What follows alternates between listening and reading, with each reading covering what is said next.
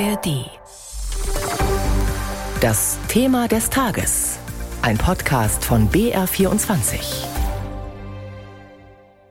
Maskenaffäre im Freistaat. Tandler selbst hat sich zu den Vorwürfen bisher nicht geäußert. Sie soll für Maskendeals 48 Millionen Euro Provisionen kassiert haben. Persönlich muss ich nach wie vor sagen, verstehe ich nicht, wie man eine Krise, bei der sich Tausende von Ehrenamtlichen und auch Hauptamtlichen unter Einsatz auch ihrer Gesundheit für andere einsetzen, wie man das zu einem Geschäftsmodell machen kann. Dieser ganze Maskendeal, der ist an Skrupellosigkeit und vor allem Gewinnsucht kaum zu überbieten. Das sagt der bayerische Grünen-Politiker Florian Siegmann. Davor sprach der CSU-Abgeordnete Winfried Bausback. Stimmen zum Fall Andrea Tandler. Mit dem befassen wir uns heute früh ausführlich. Am Landgericht München I beginnt nämlich in gut eineinhalb Stunden der Prozess gegen Andrea Tandler, die für Geschäfte mit FFP2-Masken zu Beginn der Corona-Pandemie Millionen an Provision kassiert hat und die sich jetzt wegen Steuerhinterziehung verantworten muss. Johannes Reichert aus unserer Redaktion Landespolitik hat sich intensiv mit dem Fall und den Maskengeschäften beschäftigt. Johannes, in dem Prozess geht es um eine gewaltige Summe. Andrea Tanda und ihrem Geschäftspartner wird vorgeworfen, mehr als 23 Millionen Euro an Steuern hinterzogen zu haben. Wo kommt das Geld her? Das waren Provisionen, die die Unternehmerin Andrea Tandler erhielt, weil sie eben den Verkauf von Schutzkleidung und Masken der Schweizer Firma Emix vermittelte an Ministerien in Bayern, Nordrhein-Westfalen und auch im Bund. Und dabei soll sie Provisionen in Höhe von 48 Millionen Euro verdient haben und dieses Geld aber eben nicht rechtschaffen versteuert haben, so der Vorwurf der Staatsanwaltschaft. Es geht hier also um mögliche Steuerhinterziehung bei der Einkommenssteuer, weil sie eine Firmensteuer zahlte. Dazu noch eine sehr günstige über eine neu gegründete Firma in Grünwald und dann möglicherweise auch noch Betrug bei der Schenkungssteuer und bei der Gewerbesteuer. Und dann ist da auch noch der Vorwurf des Subventionsbetrugs, weil Andrea Tandler auch noch Corona-Soforthilfe in Höhe von 9000 Euro bezog, obwohl sie dazu eigentlich nicht berechtigt gewesen sei. Wobei diese 9000 Euro, die sie da auch zurückgezahlt hat, die spielen in dem Prozess jetzt allein wegen der Größenordnung, denke ich, nicht die größte Rolle. Schauen wir vielleicht nochmal auf die Anfänge zurück, auf die Geschäfte. Andrea Tandler ist ja PR-Unternehmerin, heißt es. Also das ist eigentlich jetzt nicht die Adresse, wo man sich denkt, ja, hat sofort was mit Masken zu tun. Wie sind die Geschäfte hm. denn genau abgelaufen? Ja, also wenn wir zurückdenken an die erste Corona-Welle 2020, damals äh, wollten eben alle Masken haben, die gab es nicht ausreichend, die waren Mangelware und Arztpraxen, Krankenhäuser, Pflegeheime, alle haben nach Masken gerufen, die Politiker waren unter enormem Druck. Und dann haben ja Bundesländer, aber auch EU-Staaten Verträge mit Maskenverkäufern gemacht. Da gab es dubiose Angebote.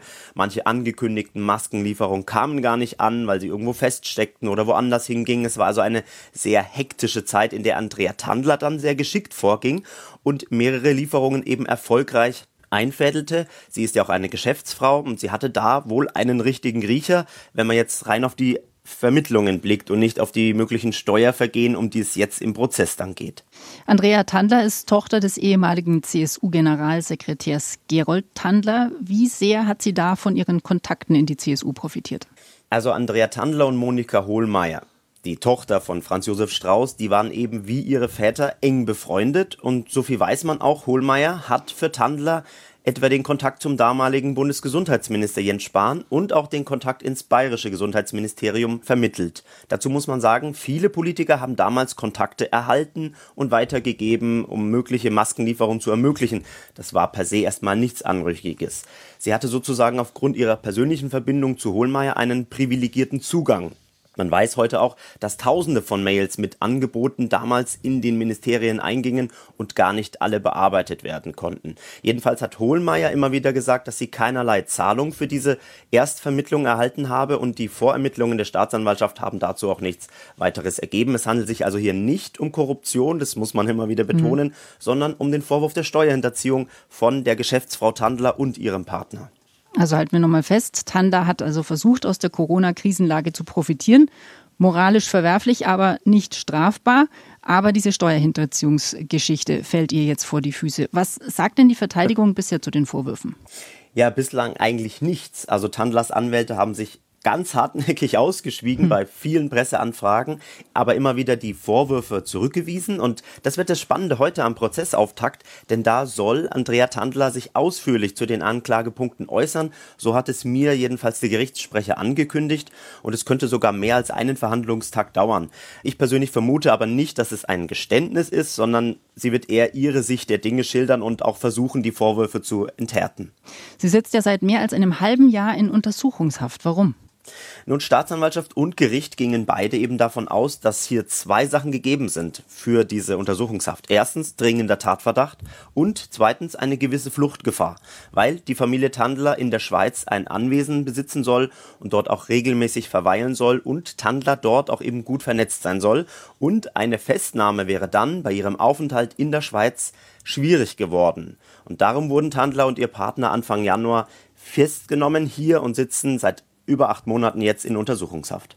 Jetzt hat es ja einen Maskenuntersuchungsausschuss gegeben. Konnte der was beitragen, was dem Gericht jetzt in diesem Prozess womöglich hilft? Kurze Antwort, nein. Ich habe sogar beim Gericht nämlich angefragt, denn die Aussagen im Untersuchungsausschuss waren ja auch zum Teil öffentlich zugänglich. Und der Sprecher des Gerichts hat eben gesagt, es sind keine Unterlagen vom Untersuchungsausschuss in den Ermittlungsakten, die jetzt vor Gericht behandelt werden. Wie lange wird denn der Prozess jetzt voraussichtlich dauern? Und da ist ja auch eine Vorsitzende Richterin, die auch kein unbeschriebenes Blatt bei solchen Fällen ist. Ja, genau. Also der Prozess ist mit acht Terminen angesetzt. Das Urteil wäre dann Mitte November, wobei ich da vorsichtig bin, denn Andrea Tandler soll auch leichte gesundheitliche Probleme haben. Es könnte also auch alles noch länger dauern. Ja, und die Vorsitzende, das ist die Richterin Andrea Wagner, die kennt sich auf dem Gebiet der Steuerhinterziehung recht gut aus. Es war nämlich genau die Richterin, die Alfons Schubeck verurteilt hat jüngst. Also das war vor einem Jahr und der Ex-Starkoch, der sitzt nun für drei Jahre und zwei Monate hinter Gitter, weil er mehrere Millionen im einstelligen Bereich aber an Steuern hinterzog. Und wenn man danach geht, dann könnte es jetzt für Frau Tandler vor Gericht auch eher ungemütlich werden. Vielen Dank, Johannes Reichert.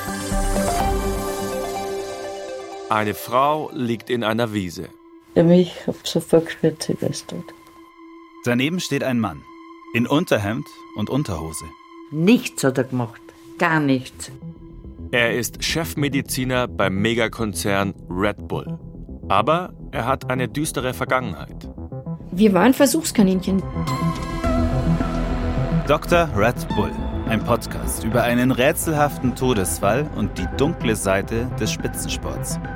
Wenn Sie mich da in irgendetwas reinreiten, bringe ich Sie um. Dr. Red Bull alle Folgen jetzt in der ARD Audiothek.